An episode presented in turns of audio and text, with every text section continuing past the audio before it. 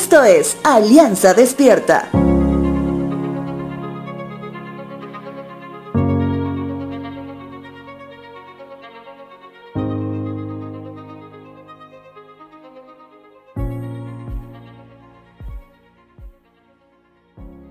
El día de hoy, permíteme hablarte acerca de tus habilidades.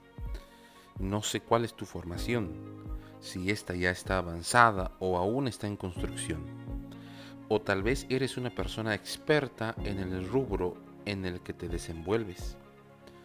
Te hablo hoy de las habilidades porque estas nos dan cierta confianza para poder trabajar y ser de beneficio para nuestra sociedad donde el primer círculo en ser afectado es nuestra familia.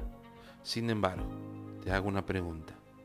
¿Alguna vez fuiste llamado para hacer una tarea para la cual no tenías ninguna habilidad?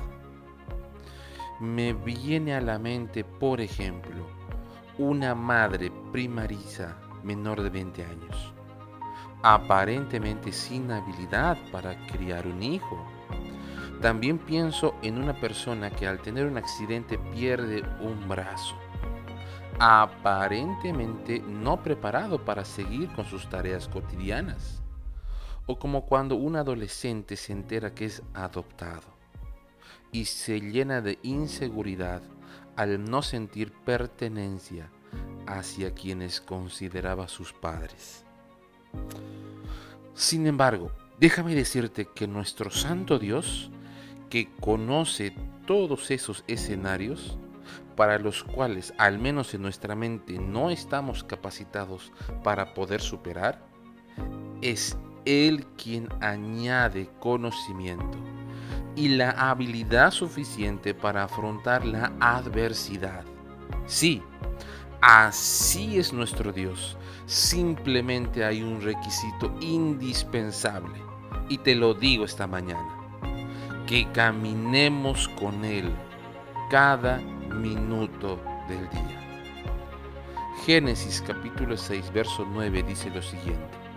Noé era un hombre justo, la única persona intachable que vivía en la tierra en ese tiempo, y anduvo en íntima comunión con Dios. Noé era un simple pero abnegado granjero que terminó construyendo un arca hecha solo de madera y pegamento, que aguantó el único y más grande evento mundial, que es el diluvio. Hábil no era, pero en las manos de Dios fue útil hasta el final. Te dejo con la siguiente frase. Señor, capacítame por tu espíritu para servirte.